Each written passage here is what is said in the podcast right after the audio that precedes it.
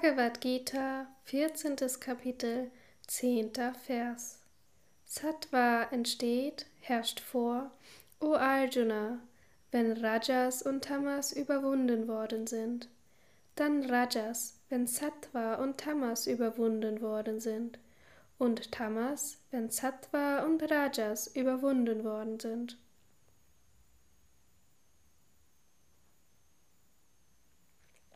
Kommentar Swami Shivananda So wie der Winter regiert, wenn Sommer und Herbst gegangen sind, so wie der Schlaf triumphiert, wenn ein Mensch weder träumt noch wacht, so triumphiert auch Sattva, wenn Rajas und Tamas unterdrückt worden sind. Und die Menschen sagen dann, dass sie glücklich sind. Das Sadhana zur Steigerung von Sattva wird in den Kapiteln 17 und 18 dargelegt. Jede Eigenschaft wirkt zu verschiedenen Zeiten, wenn sie an der Reihe ist. Es können nicht alle drei Eigenschaften gleichzeitig wirken. Wenn eine Eigenschaft sich behauptet und vorherrschend wird und die beiden anderen überwältigt oder unterdrückt sind, schafft sie ihr eigenes Ergebnis.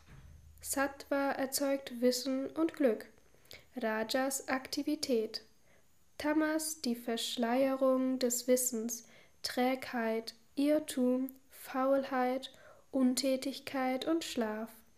Wenn Sattva in einem Menschen wächst, verfügt er über Unterscheidungskraft. Hohe Gedanken bewegen sich in seinem Geist. Er hat reines Verstehen. Sein Geist wendet sich von Sinnesfreuden ab und bewegt sich nach innen zum Selbst. Was ist das charakteristische Merkmal, durch das man erkennen kann, dass eine bestimmte Eigenschaft vorherrscht oder im Aufsteigen begriffen ist?